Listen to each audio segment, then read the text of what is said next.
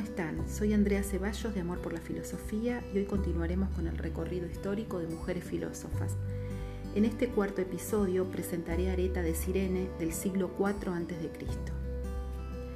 Areta fue una científica, filósofa y escritora de la Grecia clásica, también conocida como Areta la Cirenaica. Fue hija y discípula de Arístipo de Cirene. Educó personalmente a su hijo del mismo nombre que su padre y para identificarlo de él lo llamó Arístipo el Joven, quien fuera conocido como el metrodidacta, es decir, quien ha sido educado por su madre. Se afirma que Areta escribió algunos libros sobre diversas ciencias, aunque no hay registro de los mismos. También se le atribuye la tarea de haber enseñado filosofía moral en las academias de Atenas durante 35 años. Espero que les haya interesado la vida de esta gran filósofa Areta de Sirene y que puedan seguir investigando sobre ella. Nos encontramos en el próximo episodio.